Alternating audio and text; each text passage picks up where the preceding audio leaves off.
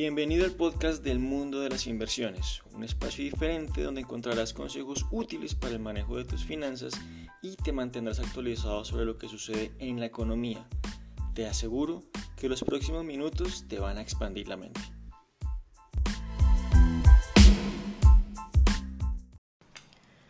Hola a todos, hoy tenemos el tema ¿Es el peso colombiano la moneda más devaluada del mundo? Podría decirse que el título de un libro, una película o un artículo de prensa es casi tan importante como el contenido del mismo. De hecho, es probable que usted esté escuchando este podcast dado que encontró algo de interés en el título. En ese orden de ideas, un título atractivo atraerá mayor audiencia. Incluso debo confesar que yo he pasado tardes enteras pensando en títulos interesantes para alguno de mis artículos. Pues bien, Hace unos meses vimos en varios medios escritos que el peso colombiano era la moneda más devaluada del mundo, lo que en realidad equivale a tomar una cucharada de verdad y revolverla en un balde de mentiras. La cucharada de verdad es que justo cuando esa noticia comenzó a rodar por todas partes, el peso colombiano era una, era una de las monedas más devaluadas del mundo. Había otras economías más devaluadas, eh, un poco más pequeñas como Libia, Haití, Surinam, Myanmar, ok, pues no nos pongamos estrictos y digamos que esa parte en efecto es verdad. Sin embargo, declarar que el peso colombiano es la moneda más devaluada del mundo no deja de ser eh, algo inapropiado y hasta tendencioso. En realidad, el demonio está en los detalles y es de lo que vamos a hablar a continuación. Existe una diferencia muy importante entre la percepción y la realidad. Por ejemplo, si vemos a Bogotá desde Monserrate, podríamos afirmar que es una ciudad inmensa pero si la vemos desde la Luna, afirmaríamos que Bogotá es diminuta y en cambio la Tierra es muy grande.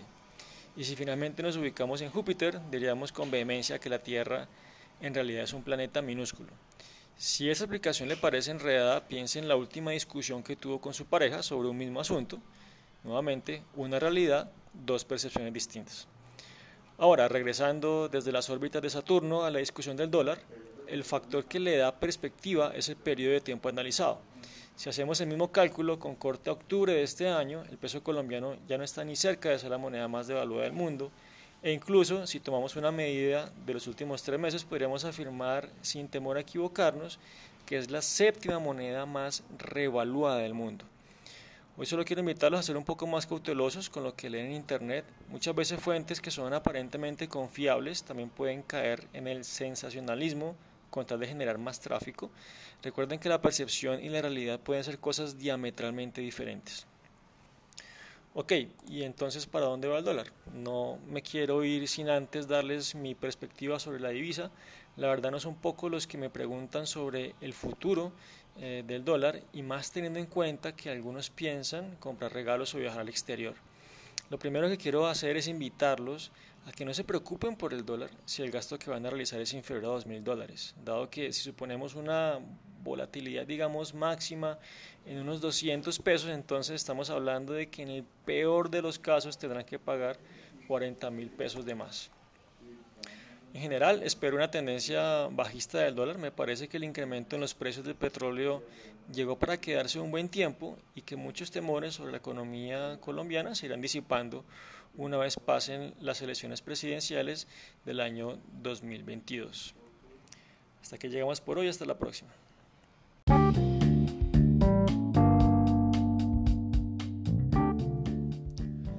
Hemos llegado al final de este episodio. Si te gustó, no olvides compartirlo con esa persona que crees que lo necesita. Si quieres que hablemos de un tema en especial, escríbeme a eduardo.bolanos.positiva.gov.co.